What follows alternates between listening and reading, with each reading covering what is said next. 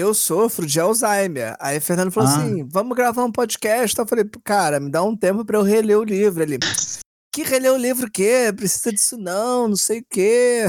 Que reler o livro, a gente vai falar as coisas aqui e o pessoal vai acreditar na gente. O segredo de podcast é tu falar com, com certeza do que você falou, mesmo que você não tenha certeza.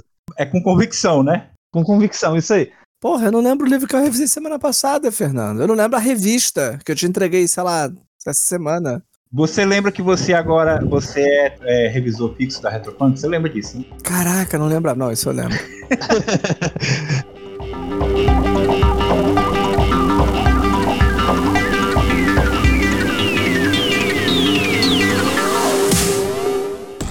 Fala galera, bem-vindos à Rádio Retropunk. Sou o Big e estou aqui mais uma vez com ele, Fernando Delangeles. Fala aí, Fernando. Pô, é o quê? Três, quatro podcasts seguidos meu, cara? É, cara, você- já bati meu recorde. Aproveitando aqui suas férias que eu pensei que não tinha acabado, mas já acabou, mas você tá aqui, cara, que beleza.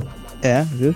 E para completar o time hoje, a gente tá trazendo aqui o nosso o revisor fixo da Retropunk, que já trabalha com a gente há vários anos, mas agora é fixo. Pedro Feio. Fala aí, Pedro. Beleza? Eu achei que eu já era fixo antes. Descobri agora que eu só sou fixo agora. Pra quem não conhece, o Pedro, ele tá com a gente aí revisando há um bocado de tempo já, né, Pedro? Você lembra? Pode falar uma pequena lista de coisas que você já fez na Retropunk? Minha primeira participação foi no Weird Wars. Foi a minha Hum. primeira participação, ainda bem tímida, né? O Weird Wars teve é, um time de revisores lá. Eu fiz só um- um- uma participação mais tímida. É, foi mais ou menos assim. Fernando, tá uma merda. É tipo assim, é, o, Age Wars é fit Pedro Feio, né? Aí Tá uma merda, vou, vou fazer isso pra tu de graça. Opa, é nóis. é. Eu nem cheguei a fazer ele inteiro, não. Aí depois do, do Weird Wars, acho que o trabalho que eu falei assim, caralho, agora eu sou revisor é, de RPG foi quando a gente fez o Lankma. O Hum. Lankma foi. Primeiro porque Fernando, quando me chama, já é uma série de livros, né? Então eu começo a fazer o primeiro e falo, caraca, eu já tenho a responsabilidade dos outros. Porque foi É. uma box, né? É, foram quatro livros do Lankman, né? Foi. É, e, e- e o Lankman era pauleira porque tinha todo o trabalho de consulta ao material original, né? Aos livros, etc. Sim. Que não teve. Os livros não, não chegaram a ser publicados no Brasil na época. A, a literatura, no caso, você fala. Isso, a literatura, É. né? E, e- o Éder e o Pedro foram no, no- no- nos quadrinhos, no, no livro que foi lançado em, por- em português de Portugal, né? Uhum. Então, É, foi, foi um desafio grande. Tinham livros que não existiam, é, que são citados no, no livro de RPG, às vezes trechos são citados, né? Quando você tem ali no bestiário a apresentação de monstro, aí cita uma- um um trecho do- da escrita do Leiber mesmo, onde ele apresentava aquela criatura. E aí você ia ver aquilo nem existiu em português. Então, tipo, a responsabilidade, né? De você pegar um, um, um escritor desse porte e ser a primeira pessoa a traduzir um trecho do livro dele, porque estava ali dentro do livro de RPG, né? Foi, Uhum. foi um trabalho assim que eu, eu digo foi o primeiro grande desafio que o Fernando me botou aí na Retropunk. Aí daí pra frente foi muita coisa, né? Mas basicamente a linha de Savage Worlds eu, eu sou bem ativo nela desde então, né? Desde do, do Lankman. Pe- Trabalhei na linha de Falkstein, né? O que mais, Fernando? Me ajuda aí. Memória não é meu forte. é, mas não, acho que é basicamente isso, né? Mas a gente não tá aqui para falar de Lankman, gente já lançou um podcast Lankman, se você quiser ouvir, tá aí na descrição. A gente vai falar hoje de Winter Eternal, cara, um outro cenário para Savage Worlds, que a, a Retropunk publicou há algum tempo, e a gente nunca tinha falado. Vamos aproveitar aí a presença do Pedro e do Fernando, que trabalharam nesse livro. O Fernando trabalhou nele também, né? Foi você que traduziu, Fernando? Não, foi o Éder que traduziu, mas. Ah, foi o Eder. Eu trabalhei que eu trabalhou- editei é. o livro, né? É, você, você trabalhou em todos. O Fernando É. trabalha em todos os livros Retro. Mas o Hélio traduziu, o, o Pedro Feio revisou. Fe- Feio, você é feio ou é só o seu sobrenome que é feio? Olha, isso é uma questão né, de gosto É- pessoal. é- Eu é posso semântica, dizer que eu sou né? feio por parte de pai. O resto, quem vê, desiste. Cara, eu não, eu não entendo essa galera. O RPG, ele é sempre atrás sobre. Eu sempre falo isso. O RPG sempre atrás sobrenome esquisito, né, cara? a gente tem o Pedro Feio, Nina Bichara, a gente tem o Marcelo Cassaro. Cara, vou te falar que aqui o, o negócio ainda é pior, né? Porque a gente seleciona ali, né, os sobrenomes que quer usar artisticamente, mas eu tenho outros adjetivos. Ah. eu tenho o meu, meu, no meu nome eu tenho um, um de origem espanhola moreno e de origem hum. portuguesa o feio. Então, junto combo ali, eu sou, é, meu nome é uma ah. descrição, não é nem um nome. Nossa. Ele é um moreno feio. É. A gente vai falar de o Inter Eterno, falar aí do cenário, saber o que é que esse cenário tem de interessante para você que quer um cenário bacana, diferentão. A gente vai explicar. Antes disso, recadinhos da paróquia, Fernando, tem alguma?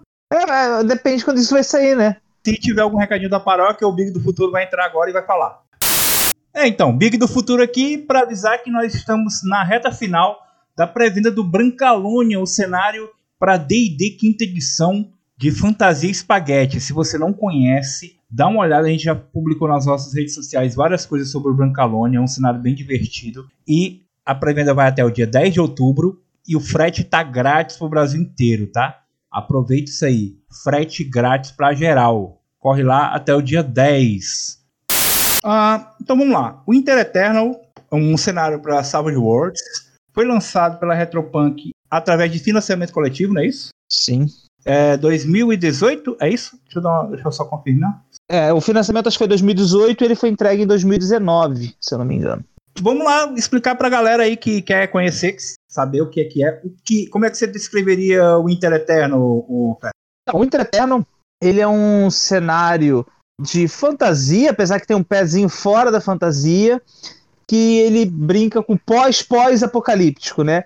Que é o que, que acontece após um apocalipse. O apocalipse, no caso desse cenário, é que o Sol explodiu, destruiu metade do planeta, e a outra metade, a que estava do lado escuro, né? É, se você é terraplanista, não dá para jogar esse, esse RPG. é... Muito bom. E... então, o lado que, tá, que tava no, do lado escuro sobreviveu, só que sem o Sol, quer dizer, pelo menos o, o, o Sol lá minguando, né, bem fraquinho, ele ainda existe, mas não, não esquenta e não mal ilumina, vive em um inverno eterno. Né? E o pessoal conseguiu sobreviver a isso, conseguiu prosperar dentro das cidades através dos cristais solares e tentam viver essa vida dentro das cidades, explorando a vastidão gélida. Então é, é, é, é o que a gente chama de pós-pós-apocalíptico. O que, que acontece após o apocalipse, né? É um, um pós-apocalíptico que ele é tem um, uma diferença nele que parece que o apocalipse ainda tá rolando, né? Porque como é um frio muito, muito, muito extremo, você tem mais áreas do cenário que são inóspitas e que são incompatíveis com a vida, que são justamente as áreas onde os jogadores querem se aventurar, né? Então eles têm que lidar com os limites o tempo inteiro. Lembra um pouco uma série, cara, que eu eu viciei, assim, recentemente vendo Snowpiercer. Eu, quando vi Snowpiercer, eu lembrava muito do Inter Eternal. Eu falei, caralho, eu vou pegar Inter Eternal pra fazer uma adaptação dessa série. Que é realmente assim, você conseguiu, né? O cristal tá aqui no centro da cidade, aqui tem algum aquecimento, mas ok, a vida não dá para se resumir a esse pedaço de cidade. Você ainda tem que atravessar de uma cidade para outra. Você quer procurar os tesouros do mundo antes do apocalipse. E aí os desafios eles estão em ambientes que são muito limítrofes, né? Então o risco é simplesmente estar vivo é um risco num cenário como o Inter Eterno. Acho que esse é o grande lance. Snowpiercer, para quem não, não conhece por nome, também conhecido como Expresso do Amanhã, né? Aquele filme, né? Tem a série e tem o filme, né? Perfeito, Expresso do Amanhã. Tem a série, tem o filme e tem o livro. O mundo do Inter Eterno chama Azegar, e o que sobreviveu aí no, no lado escuro, aí, como o Fernando falou, é o continente de Elrehak. Como é que pronuncia essa porcaria, velho? Eu acho que é Elerak. Elerak. É, tá, eu, então, pelo menos tá. assim que eu, que eu, que eu, que É, tenho DR duplo, né? Eu diria hack. É. Ele é hack. Ele é hack. Ele é hack. É porque o cara é, é, é o, o, cara é sul-africano, né? O, o, o, cara que escreveu, né? Sim, então, é. Ele tem uma, uma, língua meio, sei lá, meio cara, francês. Uma, é até uma história meio é, engraçada de como é que a gente licenciou esse cenário. A gente não conhecia, né? Ele que procurou a gente. Hum. Ah, vocês não querem licenciar no, no, meu RPG, não? Ah, manda aí, vamos dar uma olhada. Tá, beleza, cara. Eu tô, eu tô vendo aqui que foi ele que escreveu aquelas, aquelas aventuras que eu, que eu traduzi, né? O Badabim Badabum, né? Sim, foi. Eu deixo pra lá, cara. É, pô, é bem, é bem. O cara é bem criativo, velho. Curti uhum. aquelas aventuras, bem, bem interessante. É. Aí ele chegou aí pra vocês e, ó, vocês não querem não? Toma aí. É, foi, tipo assim. Aí, tipo assim, pô, que, que, como é que é? Como, royalties e tudo mais? Não, paga assim, adiantamentos, royalties, alguma coisa, não, paga só os royalties depois que lançar. Tá bom, cara, então vamos, vamos licenciar isso aí, aí vamos, vamos lançar. Mas hum. um cara super atencioso, a gente fez algumas alterações no livro é, para a versão é, brasileira e tudo ele aprovou, tudo ele aceitou, sempre falava, faz aí o que vocês achar melhor pro livro e, pô, super acessível. Então foi um, um cara muito tranquilo de trabalhar aí de, de licença, né? A versão brasileira tem uma grande vantagem, né? Porque o cara já tinha acabado quando a gente é. pegou para fazer. E aí juntou tudo num, num, livrão só. A gente falou disso agora há pouco, né? Uhum. Então a gente pôde reorganizar de forma muito mais estratégica o livro. E até quando o Fernando fala assim, ah, a gente teve que mexer e tal, porque quando junta tudo e para dar aquela coisa antes, a gente sentiu necessidade de expandir alguns pontos, excluir outros e realmente cara não só foi muito bom de jogo, como para mim foi uma satisfação muito grande, é né, um dos primeiros trabalhos que estava fazendo.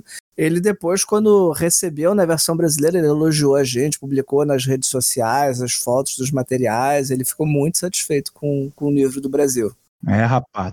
A gente pegou os, os suplementos que ele lançou lá fora depois e, e juntou no livro, então nosso livro é mais robusto que o, que o original, né? É. é, rapaz, tudo que nós tem é nós, já disse. eu, lembro de uma alteração que foi coisa que nem a gente falou com ele, mas que, que eu. Que foi tipo assim: caraca, o Pedro Feio é, é, é o revisor que, que eu quero trabalhar. Que teve uma parada que era uma cidade em que eles desenvolveram uma alimentação diferente para poder sobreviver. Não tinha carne, né? Então eles começaram a comer grilos, né? tipo de coisa que hoje em dia a gente já tem uma alimentação voltada para isso, né? É, tipo que vai ser na Terra daqui a alguns anos, vai ser desse jeito. Só que aí o cara botou que, que baratas e tudo mais, comia essas coisas, só que isso era cultivado no, no, nos lixo, no lixo. Hum. Aí o Pedro, tipo assim, como biólogo, acho que pegou seu conhecimento de biólogo e falou: Porra, Fernando, isso aqui não dá não, cara. Dá não. Os caras, beleza, no início da alimentação, caçar isso pra comer e ver que dá, e, e ir atrás, nos lixos atrás disso, beleza, mas depois que eles viram que dava e vamos fazer isso de forma é, em larga escala para alimentar a população, vamos fazer isso de forma decente, né? Que não seja no lixo. Aí a gente mexeu nisso aí um pouquinho, tipo assim, que no início era, era no lixo e tudo mais, mas depois que eles desenvolveram técnicas para produzir esses animais, esses insetos para alimentação. Então nosso livro é melhor que o original, pô. É. Olha eu, só. Eu nem lembrava desse detalhe. Tô falando que o Fernando tem uma memória muito melhor que a minha. A única coisa que eu lembro assim, de ter encrencado num livro, acho que foi no Lankman, porque tinha uma descrição lá que falava de, de, de fungo, mas era um musgo. Aí eu vi, eu, porra, não, isso aqui não é um fungo, é um musgo. Olha, olha, olha o chato, o biólogo chato. Não, não, isso aqui é um musgo, não é um Nossa, Sim, é, cara. Tá, uh, vamos lá, vamos falar um pouco do, do mundo aí, a gente já começou a falar. Então, só sobrou esse continente, né? Basicamente. Sim. Ele tem quantas cidades? São nove cidades? Oito cidades? Oito. Acho que são oito. Oito cidades, é. E elas são ligadas a, é, através das arcadas, né? Que são é, túneis subterrâneos que ligam umas às outras. Eu acho que foi isso que, que mais uma coisa que fez o Pedro lembrar do Snowpiece, né? É. É. Não, não, não, são túneis subterrâneos, não. São túneis. Ah, construções. Ah, tá. Pensei que construções mesmo. São é. túneis mesmo na, na, superfície. Isso. Só que assim, é, não é tão seguro andar entre esses túneis, não, tá? Pode ter bandidos nos túneis, porque, pô, todo comércio basicamente passa por esses túneis. Por esses túneis, hum. por essas arcadas. É a única né? via, né? Porque ou você anda ali ou anda na vastidão, que a gente ainda Isso. vai comentar, mas andar na vastidão é. Impossível. É. é, e tem, eu tô vendo aqui que tem alguns túneis que eles estão incompletos, estão né? quebrados, né? Então Isso. aí mais um perigo, né? Uhum. É. Um pedaço do túnel assim, né? Então é uma segurança frágil, né? Que, que dá para tu explorar isso em, em, jogo legal. É, tem até hum. uma figura. O Fernando agora tem que me ajudar a lembrar o nome. São, São os guardiões, né? É, os guardiões. Agora eu não lembro qual o nome direitinho, mas tem os guardiões que protegeriam essas arcadas. É né? Os andarilhos, então... é não? Eu acho que é os andarilhos. Eu sei que tem os andarilhos, agora o que é que esses andarilhos, além de andar, eles fazem, eu não sei. É isso mesmo, os andarilhos. Aí, tá vendo? É. Tá vendo, Fernando? A minha pesquisa é. não é tão superficial Viu? assim. Falei que eu, tinha que, eu falei que eu tinha que reler, que faz muito tempo, eu falei.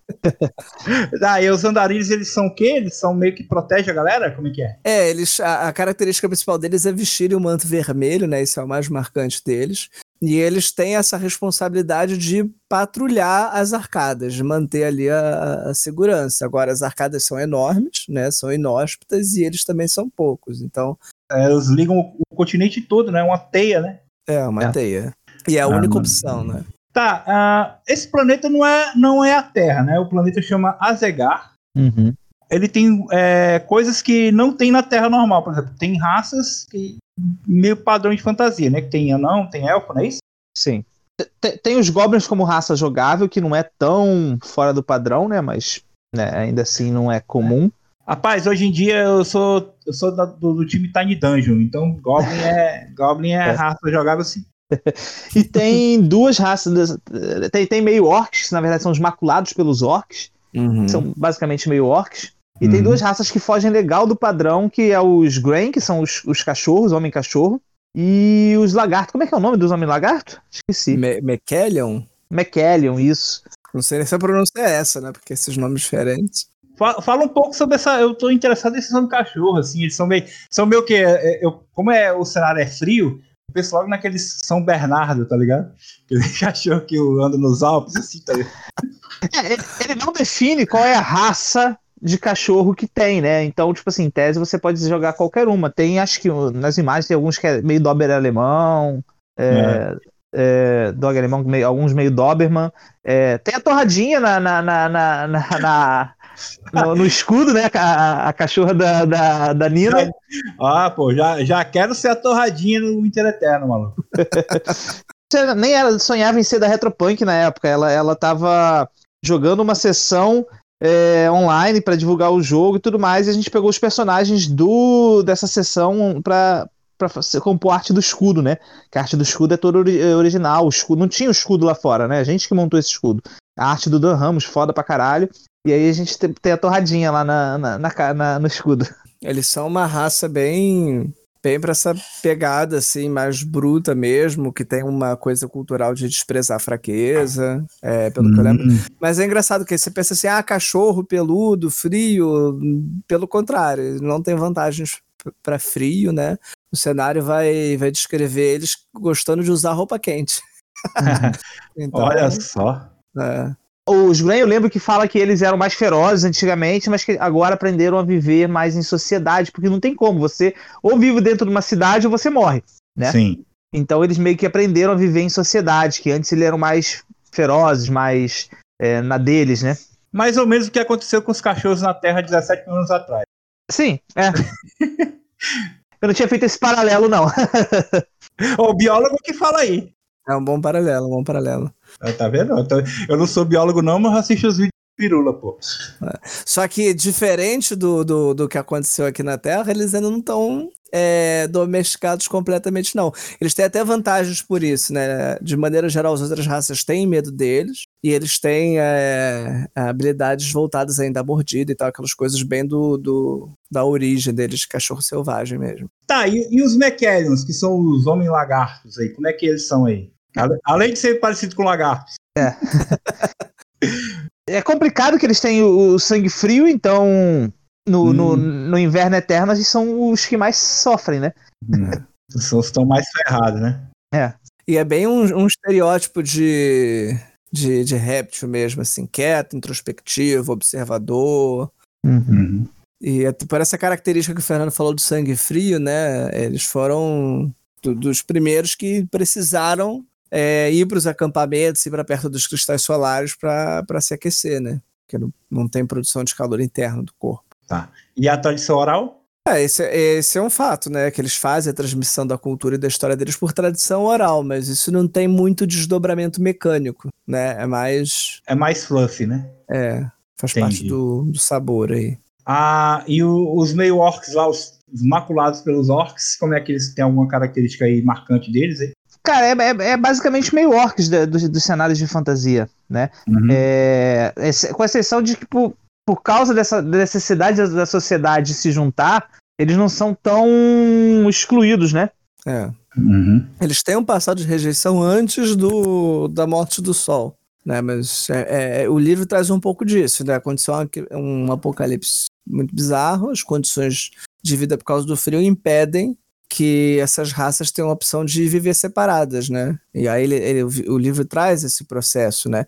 Então a aceitação dos maculados pelos orcs que acontece, eles estão nas cidades, os Grain que se tornam menos agressivos para conseguirem viver em sociedade. O livro traz essa marca, né, da, da imposição. O mundo, a natureza, o ambiente impôs a todas as raças a convivência nos poucos ambientes em que é possível. É até um aprendizado interessante pensado nisso. Não, e até aqueles que normalmente excluiriam esse, essas outras raças, ela, eles também têm que ficar aceitar, né? Porque eles precisam de toda ajuda possível, né? É.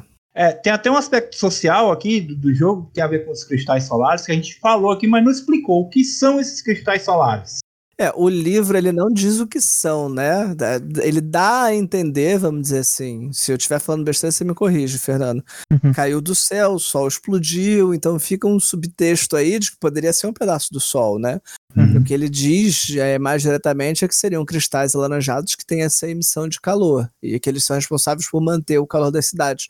Só que essa emissão de calor, é, como qualquer fonte emissora de calor, né, o calor é maior próximo à fonte. Conforme uhum. você se afasta, esse calor diminui. Então, você as cidades é, tem um limite de até onde ele consegue aquecer. Isso limita o tamanho das cidades. E isso também cria, como você falou, um aspecto social, né? Que aquelas pessoas que estão têm maior prestígio social, as classes mais abastadas, estão mais próximas nas né, regiões mais quentes. E aí, conforme se afasta, vai para as regiões mais frias, onde é preciso até uso às vezes de roupas é, de frio pesado, você vai ter as classes sociais menos abastadas. No livro eles chamam de zona de verão e a zona de outono. As cidades se formaram ao redor dos cristais solares, né? Quando eles caíram, não é isso? Isso. Não, não quando esses cristais solares caíram, porque eles não falam que esses cristais solares caíram. Ah, só falam eles que falam, estavam lá. Esses cristais solares são encontrados no. foram encontrados enterrados. Ah se dá a entender que é, é estilhaços do Sol quando ele explodiu, mas em nenhum momento ele afirma isso. E o fato de talvez estarem enterrados, obviamente quando caiu e, enterrar, né? Mas uhum. é, de ter exploração é, minerar para encontrar esse, esses cristais solares, deixa um subentendido que pode ser outra coisa, né? É, isso é verdade. Essa teoria de que caiu do céu, né, é uma das teorias que o livro o livro indica, né, que os artífices acreditariam nisso, mas não é uma coisa que foi vista. Fernando tem razão uhum. nessa colocação dele. O, o, legal é porque, assim, o livro é cheio de, de mistérios, né? A, o cenário tem, tá cheio de coisas que você. É spoiler se a gente falar, então a gente não vai falar aqui, né? Porque tem, tem muita. Né, não é verdade? Tem, tem muitos mistérios, assim, mas ele também. Eu acho que uma coisa que esse livro soube fazer é saber a hora de parar né? Porque hum. quando você cria um, um cenário para ele ser bem jogável mesmo, você não quer ter que decorar uma Bíblia, né? Você quer ter direções, apontamentos que criem intrigas, que criem plots de campanha, mas você quer ter espaços para preencher com o seu grupo, né? Com o que vocês querem criar, com as histórias que vocês querem contar. E eu acho que esse livro vai na medida, né? Quando ele, ó, existem essas explicações, existe isso, mas ele não, não bate martelo, assim, né? O, hum. o Cristal Solar é, só tem essa origem, né? Ele, ele sabe deixar pontos interessantes da campanha bem abertos. Então, se você tem um grupo, uma campanha bem grande, você gosta de histórias maiores, você consegue preencher, construir essa história junto com o grupo e, e dar um, uma cara bem própria para as histórias do cenário. Uhum. Tem uma, uma parte do livro, capítulo que ele deixa meio que dá uns, uma, umas linhas de, de, aventuras e deixa as coisas um pouco abertas justamente para jogar, mas não é nada exagerado, não é nada que, que faça falta não ter uma resposta, né? É justamente uhum. deixar isso aberto, né? Eu acho que essa parte dos cristais, por exemplo, deixar aberto é, mas com, com essa possibilidade maior de ser algo que veio, que caiu do céu, que é a possibilidade mais óbvia, é, é, legal, mas ao mesmo tempo te deixa aquela vírgula ali para tu. Eu quero explorar, o mestre quer explorar outra coisa ali. É possível, tá? Sim. Não é algo escrito em pedra ali que, que os cristais caíram do céu. Tem até uma outra forma de cristal misterioso, que é são os cristais vermelhos, né? É, são meio radioativos, né? É, e, e, que tem efeitos que criam mutações e deixam né, as raças alteradas. Então isso também pode contribuir aí para uma teoria diversa de origem dos cristais. Falando ainda de personagens, já falou das raças, tem alguma outra coisa que consegue uh, personalizar um, um, personagem de Winter Eterno que transforma ele é, num personagem desse mundo e não um personagem de fantasia genérica? É, acho que a primeira coisa que vai diferenciar é um personagem desse cenário, quer dizer, que pode diferenciar um personagem desse cenário, são algumas funções sociais que são bem típicas da, da organização social e da, da história desse jogo, né? Então, o, e das raças também, né? Tem, tem uma uma classe, vamos dizer assim, porque o conceito de classe é, é, é discutível em Savage Worlds, mas tem um, um, estereótipo de personagem assim que seriam os, os, cães dos telhados, né? Que são grainhos que vivem pulando em telhados, então aí você já pode fazer uma diferenciação, né? Seria um, eu imagino meio como esses caras fazendo parkour, só que passam a viver assim, só, só andando assim. Tem os é. mensageiros do globo, que vai ser uma forma muito específica de comunicação, dentro desse tipo de ambiente. Tem uhum. os próprios andarilhos que a gente já comentou que vivem nas arcadas. Então, quando você começa a ter é, as funções que esses personagens podem ter né, nessa sociedade, nessa história, né, desempenhar ali, que são muito específicas da organização desse cenário, isso já cria alguma diferença, né? Algumas uhum. dessas classes, né, são até tem até vantagens. O cão dos telhados tem uma vantagem, é que eles se movimentam melhor no é, fazendo esse parkour, etc. É, tem a vantagem que é dos mantos marrons, que são tipo guardas de uma cidade. É... E tem algumas complicações referentes ao frio. Você pode ter queimaduras por frio, é uma complicação, uma, uma desvantagem que o seu personagem pode ter. Né? Então tem essa, essas pequenas coisinhas que dão um pouquinho, tra podem trazer essa diferença dos personagens. Vamos falar então dos temas. A gente já falou aí de coisas que diferenciam. Uh, tem a, o tema da exploração, né? Assim, além da sobrevivência, você de você tentar sair das cidades é um pouco difícil, né? Mas por que as pessoas, os aventureiros, sairiam das cidades? É, eu acho que é, é, o tema principal nem é sobrevivência, sim. Eu acho que é a exploração mesmo. É, porque a sobrevivência ele já tem até um pouco garantida dentro das cidades. Se você quiser viver dentro das cidades sem sair, você vive. Né? Mesmo na zona de outono, um pouco Mesmo mais na zona fria. de outono, é. Mas a, a, parada de sair das cidades é ir atrás dos cristais, minerar cristal, etc., que vai garantir uma vida melhor, ou riquezas, porque aquilo vale muito dinheiro, né? E também uhum. você encontrar coisas do mundo antigo, uhum. né? Conhecimento, itens. Então tem muitas campanhas de exploração para encontrar coisas antigas, né? Ruínas, e tentar pilhar um o máximo possível, de né? ruína, né? Isso é tão tão hum. forte dentro do cenário que existe um gerador de ruínas para né, uhum. você, ah, que quero botar uma ruína aqui na minha aventura, não tive tempo de preparar ela, o jogo levou para isso, você consegue rolar uns dados e você tem toda uma ruína construída ali para ser explorada. É, é. eu imaginei, porque assim, se as cidades atuais elas são elas se formaram ao redor dos cristais solares, então provavelmente a gente tem no continente várias cidades que não tiveram essa sorte ou que foram abandonados porque estavam muito longe dos cristais solares. Ou você pode ter cidades que já surgiram, mas que ainda não foram ligadas pelas arcadas, ainda não conseguiram chegar nas outras, né? Uhum. Tem uma. o, o estímulo a você ir para vastidão para encontrar pode criar vários pontos de conexão no cenário.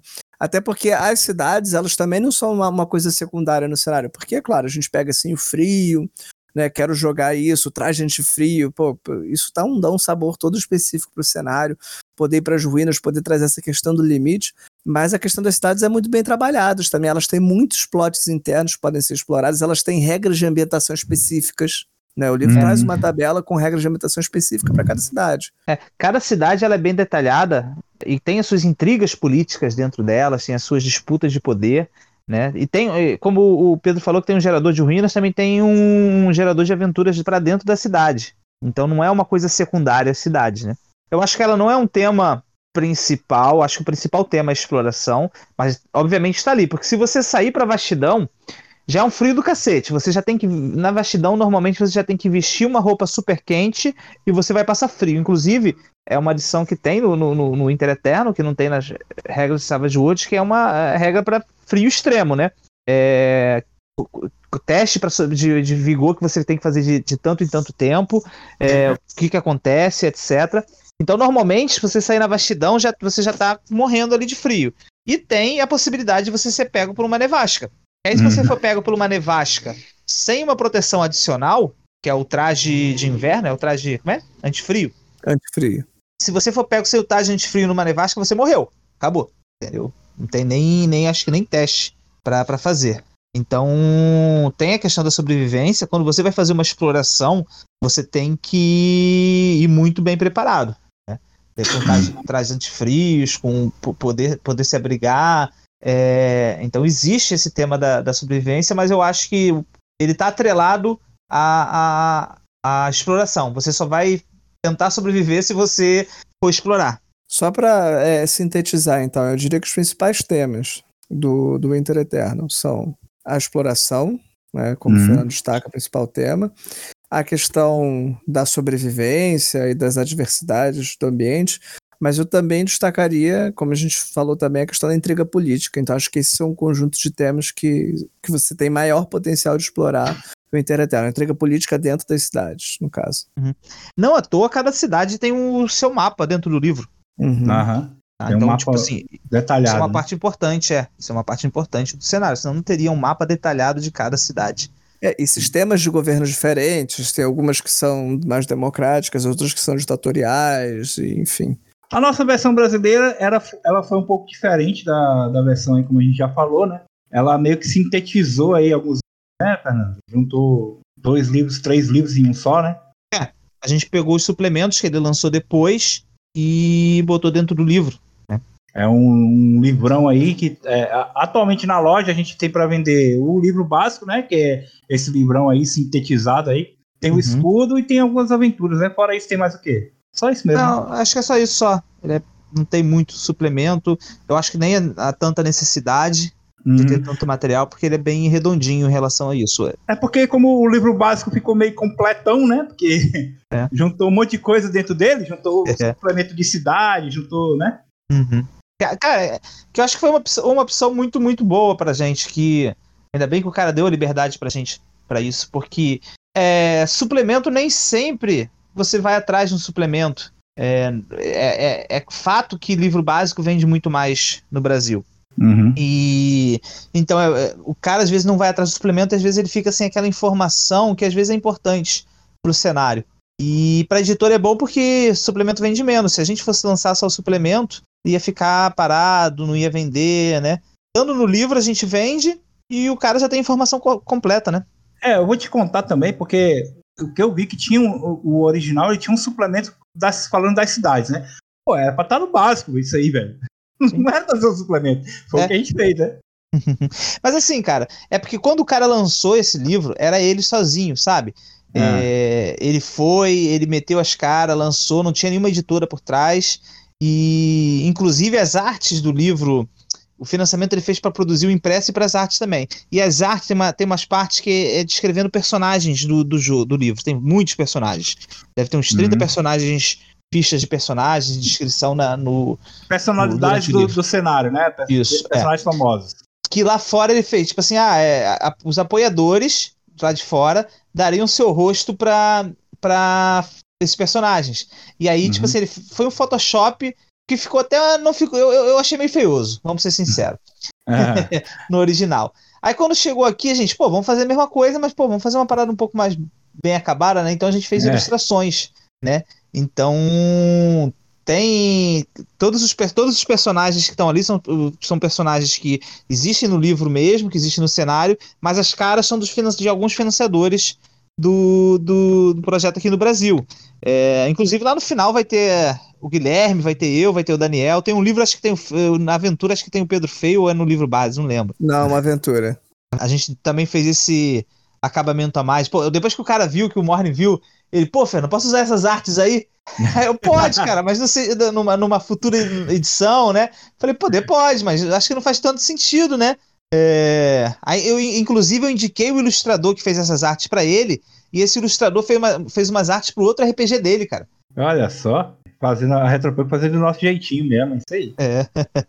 Perguntar a pergunta que com certeza vão fazer: é compatível com o Suede? Ele não foi feito para o Suede, mas, como a gente sempre fala, todos os livros da edição do Savage Worlds antigas são compatíveis com o Suede, cara. As mudanças são, são mínimas. Eu acho que ele ainda não lançou uma conversão é, desse jogo pro, pro, pro Suede, ele tinha prometido, mas as mudanças são muito, muito pequenas. Você vai mexer em coisas meio óbvias, né? Se você pegar o, o guia de conversão básico que tem no site da Retropunk de graça, você consegue ver o que, que mudou e aplicar on the fly, na hora, né? Não precisa fazer, ah, eu vou ter que anotar isso aqui para lembrar depois, não.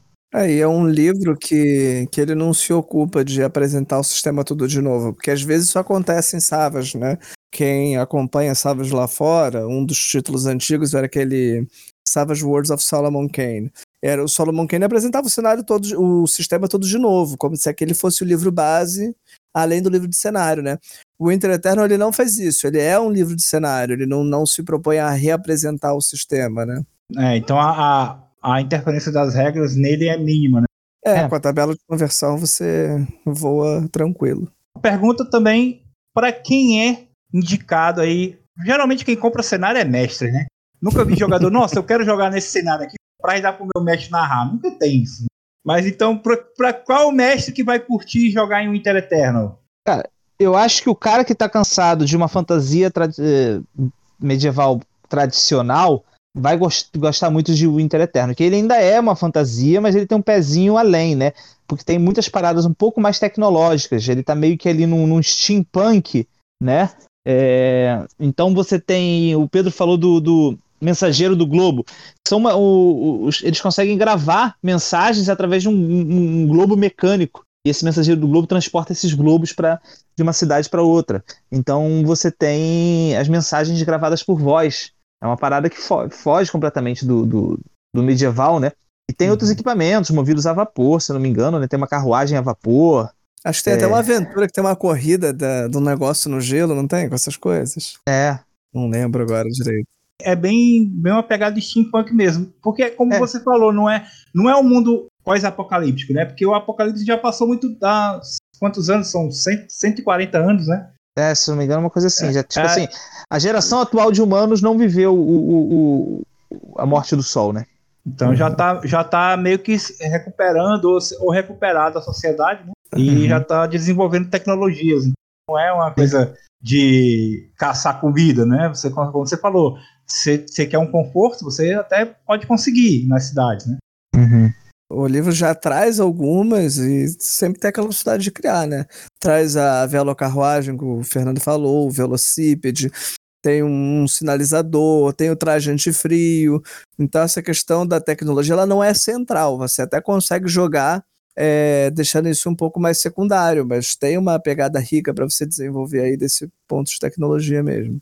Ah, e, e você, Pedro, quem, para quem você indicaria que é, jogar o Inter Eterno, conhecer o cenário e tudo? Eu vou puxar a sardinha para os tipos de uso que eu já quis fazer do Inter Eterno, né? Eu ah. gosto do cenário como ele é, a gente já, já até pegou ele para jogar assim mesmo, né, Fernando? Uhum. Mas. É, só que infelizmente foi na pandemia, né? Eu não funciono bem por, por, por jogo de, de videochamada. Eu gosto de jogar o dado na mesa. Olho no olho do jogador, para dizer assim, ó, vai roubar na minha cara não, seu safado. Pois é, eu tô esperando a OMS autorizar aí. Mas os usos que eu já pensei em, em fazer durante o Eternal, né?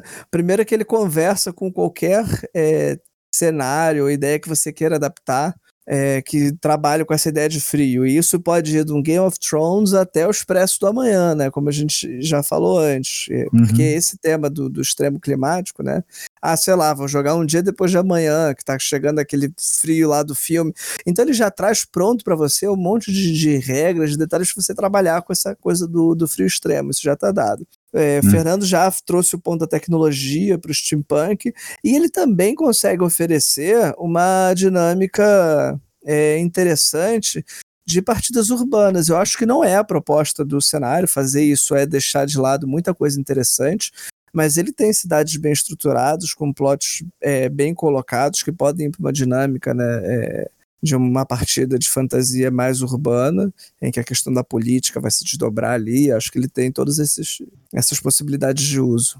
Eu, eu pensei agora, não sei se caberia, mas eu pensei um pouco uma aventura urbana, estilo aquela aquela aquela plot do, do quadrinho do Batman que Gotham City estava dividido em regiões, lembra? É antigo pra caralho. Vocês lembram disso? Fernando lembra? Fernando, lembra, Fernando? Não, não lembro, não. Lembra, não? Que, não é tipo, na minha época. Caralho, eu sou, eu, sou, eu sou tão velho assim, velho. Que é, eu não lembro como era o nome, mas é que era tipo assim: Gotham tava dividido em vários distritos. Aí cada distrito era controlado. Um era pelo Batman, o outro pelo Coringa, o outro era pelo. Cara, teve um, um dos jogos dessa série aí do Arkham Arkham Knight, Arkham City, Arkham não sei o quê, que eu acho que teve uma pegada meio assim e, e até, até dá para trabalhar isso um pouco no jogo, porque tem as questões das zonas, de frio e tal. Ah. Aumentar um pouco o teor de pé de guerra entre os, os grupos sociais e você consegue construir ah. isso. Fazer uma guerra civil na, na, de uma cidade.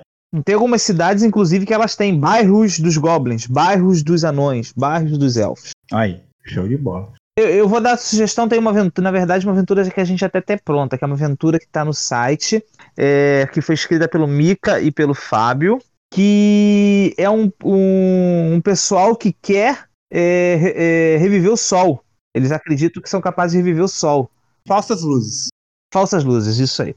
Eles querem ressuscitar o, o, o, o, sol. E ela é basicamente uma aventura, até uma aventura urbana. Ela começa na, na, na vastidão e depois eles vão numa, em várias cidades, em duas ou três cidades, para tentar resolver essa situação aí. Então, é, é, acho que ela inverte um pouquinho até essa questão. Você tem que ir nas cidades, a parte da vastidão ela, ela se torna até um pouco secundária depois.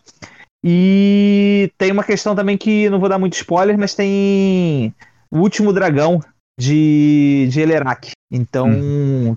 fala que no livro fala que os dragões já existiram, mas que sumiram e etc. Então, eu acho que essa é uma aventura muito boa, que pega muito do que a gente falou aqui, de, de poder explorar é, a intriga, as cidades, né? E, e, insere um fato novo aí no, no jogo. Show. E você, Pedro? Alguma aventura já publicada que você achou maneiro ou alguma, algum tema de aventura que você indicaria que acha que ficaria legal? Não, primeiro que a gente não tem nenhuma aventura publicada que não seja maneira pra caraca. Isso tem que, isso tem que ser dito.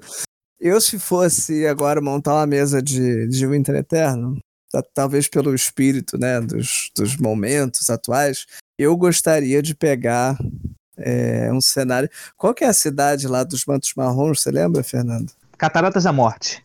Não é? Mas não, não, não é essa, não. Não, acho que o Mantos Marrons tem toda a cidade. Então eu tô confundindo, é porque tem uma cidade lá que tem um cara que é meio ditador, assim, e ao mesmo tempo não sabe se ele tão vivo ou não, hum. então. Hum. Rola esse plot ali, entendeu? Então eu acho que eu trabalharia essa coisa do tipo, você, você tá é, preso ali num, num, convívio social, num ambiente, uh, digamos assim, autoritário, né? Com alguns mistérios rolando os jogadores trabalharem esse limite, de de repente ser expulso para a vastidão, como a forma de tentar matar, eles terem que sobreviver à vastidão e voltar e desbancar a parada. Eu acho que eu trabalharia essa mistura da, da exploração com o plot político das cidades. Boa. Se eu fosse narrar uma aventura agora, eu ia construir uma coisa assim. Inclusive, um ponto legal de falar, tem uma cidade, que é Cataratas da Morte, que o pessoal convive com, com, com fantasmas. É, irado.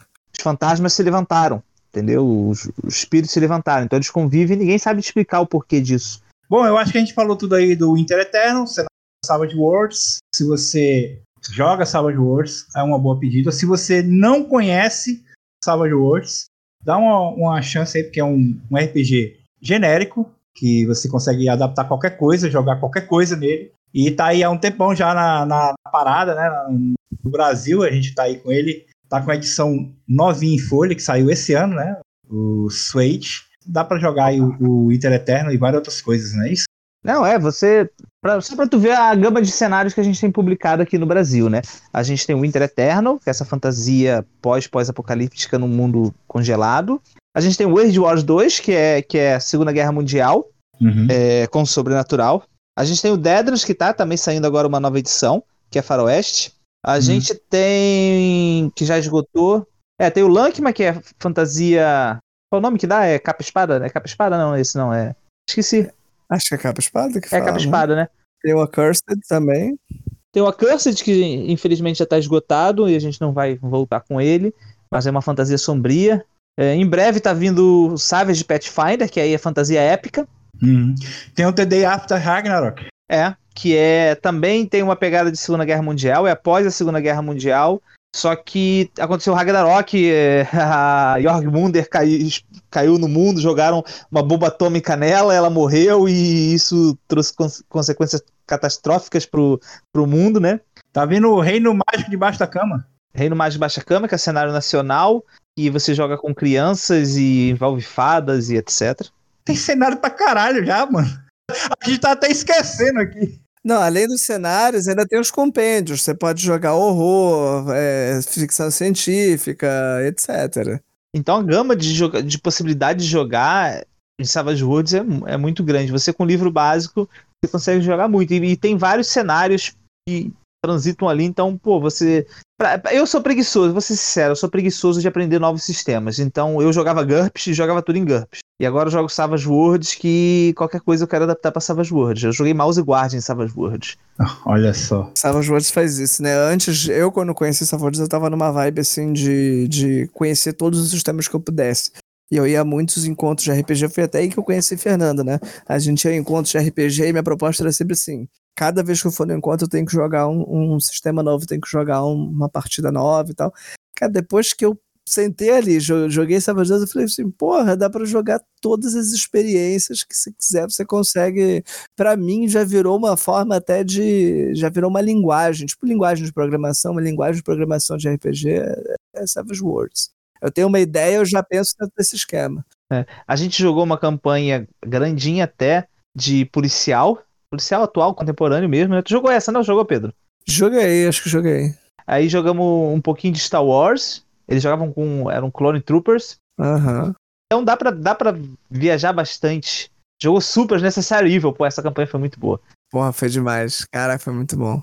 Você sabe que eu vou cortar isso tudo, né? Ah, é por quê? Pô, sacanagem.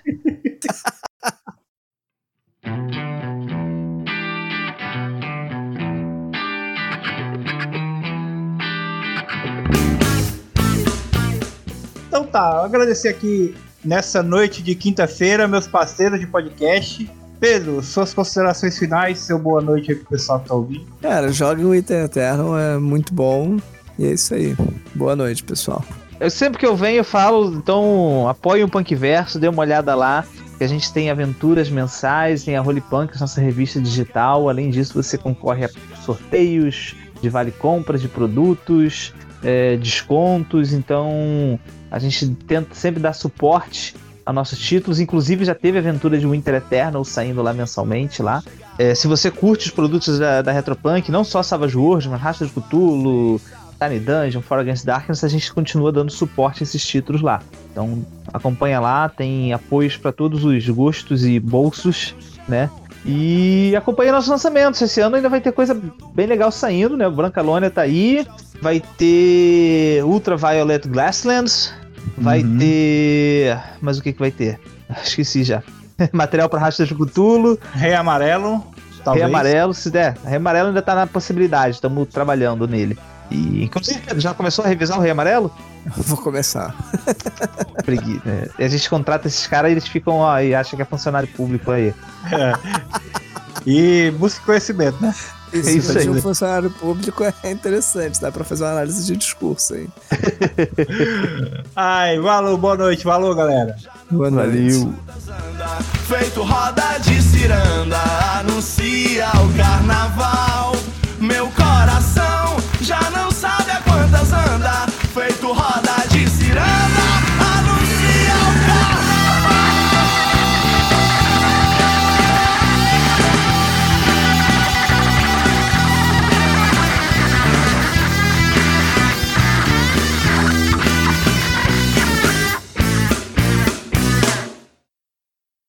Falei, caralho, eu consigo ter todas esses. Ih, não sei se pode falar palavrão gravando, né? Agora já foi. Claro que... Não, pode, pode falar palavrão nessa porra. Pode falar palavrão, ne... não pode falar palavrão nesse caralho, não. O pessoal fala que tem um brasileiro que trabalha na Lucas Arts que fica sugerindo esses nomes pro Jorge Lucas, os nomes. Tinha um Jedi chamado Cifu Dias. Cifu Dias, tem o Amassa Pau. Mano, como é que pode, velho? Não é possível. Né? O cara é muito. me dei conta. É porque o Conde do Cu virou Conde Ducan aqui. Né? Ducan, é. é. mas é exatamente para evitar, né? e, e, e, o, e o Cifu Dias é, virou Zaifo Dias, né? Zaifo Dias. É, virou Zaifo. É. Agora o Amassa Pau ainda não chegou no Brasil. Não teve nenhum eu quero saber o que eles vão fazer com a massa pau.